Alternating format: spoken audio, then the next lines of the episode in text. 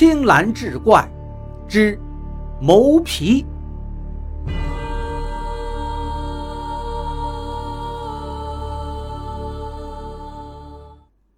书接上回，当晚，连凤成与周少言宴饮，酒至半酣，有下人来报，禀大人，那皮剥好了。连凤城因在扶丧期间不便回京，便修书一封，与朝中同僚代为奏上，又派人护送周少言与那玄虎领子进京。好容易来到京城。连凤城的推荐信递上去，很快便有了结果。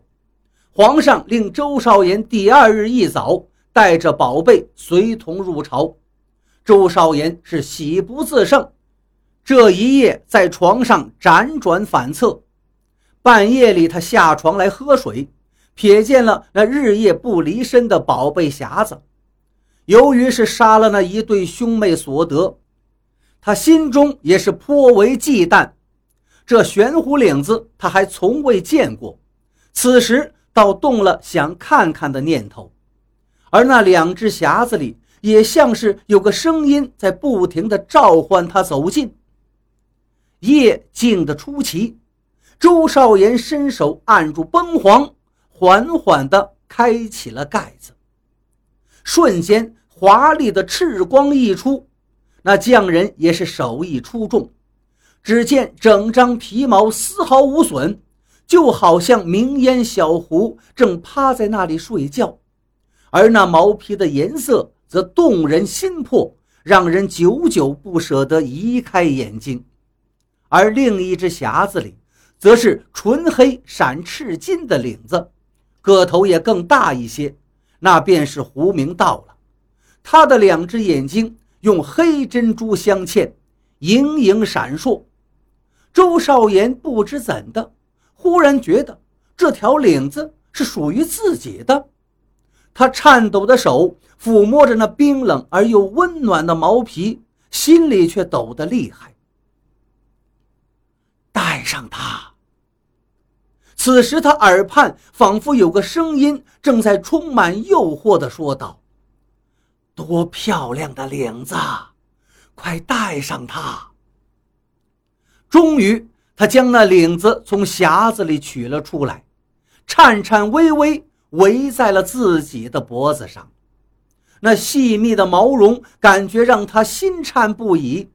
突然间，狐狸皮本来缝得好好的裂缝突然张裂，整张皮胀大开来，将他整个人包裹了进去。巨大的力道将他硬生生地收拢起来，狐皮紧缩再紧缩。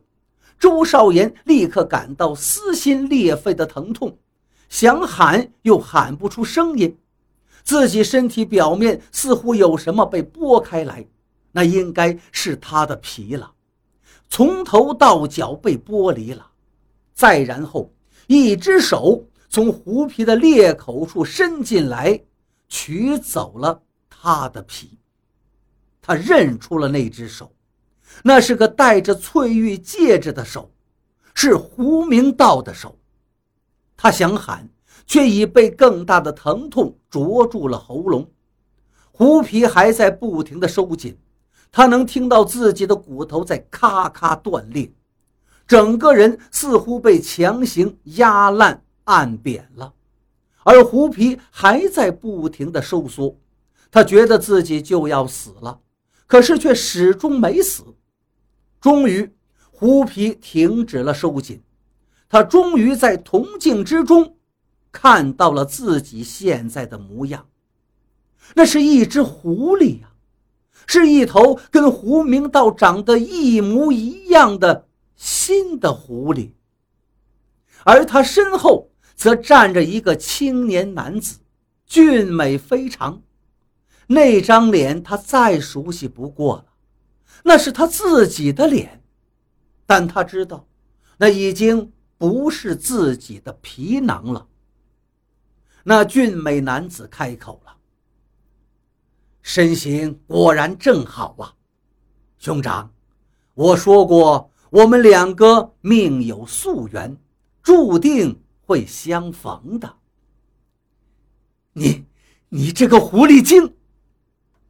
你说错了，我不是狐狸精，现在我是人。胡明道冷笑一声：“你才是狐狸精。”他弯下腰拍了拍周少言的头：“从明天开始，你只有晚上才能变成人，就像我当年一样。知道我为何总穿红色的衣服吗？因为……”我没有人皮，只好披着血衣了。不过，你如果能找到合适的人，就像我找到你那样，那么你也会重新变回人形。周少言想张开嘴咬他，却被他一脚踹到了一边。说起来，找到合适的皮并不容易呀，我又不想委屈自己。何况还要给明烟也找到合适的皮，不过现在好了，明日早上明烟就会变成贵妃了。